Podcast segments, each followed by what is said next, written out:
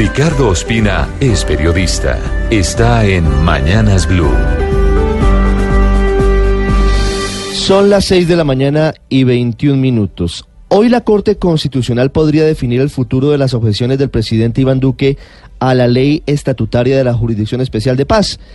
En un ambiente muy dividido, la sala plena de la Corte va a definir si responde hoy o dentro de una semana a dos solicitudes que han eh, llegado del presidente de la Cámara de Representantes, el liberal Alejandro Carlos Chacón, que pide a los magistrados que definan si las objeciones son por inconveniencia, como dice el presidente, o si son por inconstitucionales, como dicen otros sectores, caso en el que tendrían que caerse.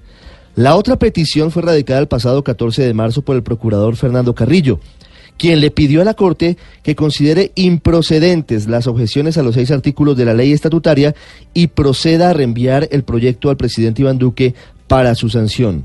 Aunque todo puede cambiar en la sala plena, el magistrado Antonio José Lizarazo, quien redactó la sentencia que hoy genera la controversia, pondrá a disposición de sus colegas un documento que contempla los siguientes elementos.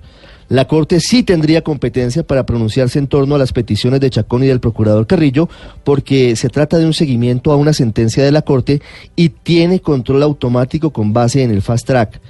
El presidente sí tiene competencia para objetar una ley estatutaria en condiciones normales, pero en circunstancias especiales como en este caso, relacionadas con el acuerdo de paz y su blindaje, con compromisos nacionales e internacionales de buena fe ya refrendados por la Corte, no sería procedente esa objeción.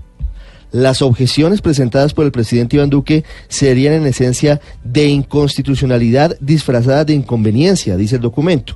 Y según el magistrado, el gobierno no habría cumplido con la argumentación suficiente para precisar por qué son inconvenientes las sentencias de la Corte.